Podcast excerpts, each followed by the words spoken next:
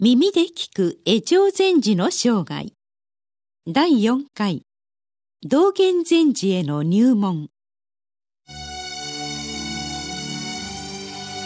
この配信は曹洞宗の提供でお送りいたします。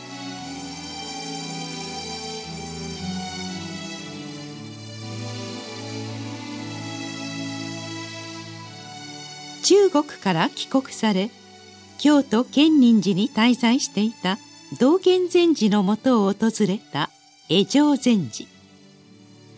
道元禅師と語らう中でぜひとも道元禅師のもとで修行したいと思うようになりました。しかし活動拠点を設けてから改めて参じるようにとの道元禅師の仰せに従いその時が来るのを心待ちにして建仁寺を後にします。その後江上禅師がどのような活動をされていたのかは明らかではありません。おそらくは各案がいる奈良遠野峰へと戻られていたものと思われます。さて道元禅師は江上禅師と出会われてから間もなく建仁寺から今日移されています。ちょうどこの時期天災地変や大飢饉などが続いて起こっています。また比叡山との関係などの影響も大きかったようです。道元禅師は京都の街中を離れ南へと下がった深草にある極楽寺別院の安養院に移転されました。そしてこの深草の地に後の拠点となる高尚寺を建立することになるのです。天福元年西暦1233年の春道元禅師は高尚寺を改装されました。道元禅師が初めて建立された寺院です。以後10年間ここを拠点として盛んに活動されています。この高尚寺改装の知らせは奈良遠野峰にいた江上禅師のもとにも伝わりました。いち早く道元禅師のもとへと駆けつけたいという思いに駆られたことでしょう。しかしながらちょうどその頃各案は病で伏していたのです。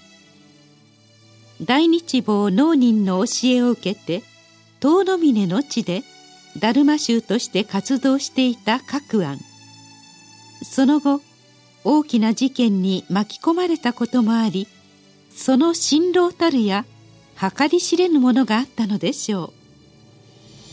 江上禅師は各案のことをおもんばかりながら日々看病されました。しかしその看病も虚しく各案は先月お亡くなりになられたのです。臨終に際し各案は江上禅師に道元禅師のもとを訪れるようにと告げました。そして自身が戦術した書物と大日坊能人から受けた重物を授けたのです。江上禅師は各案の死後弟子として葬儀などの一切をお務めされました。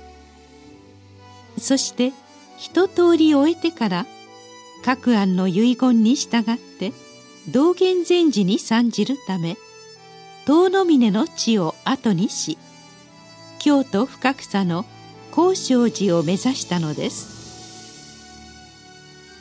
高尚寺が改装された翌年の冬江上禅師は道元禅師に再会されました。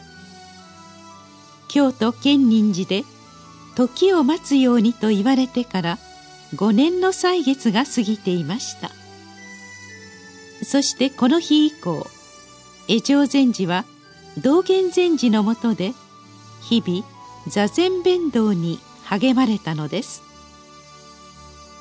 こうして江上禅師は道元禅師に付き従いながら修行されやがて道元禅師にとって欠かすことができない存在として活動されていくこととなるのですがそれはまた次のお話。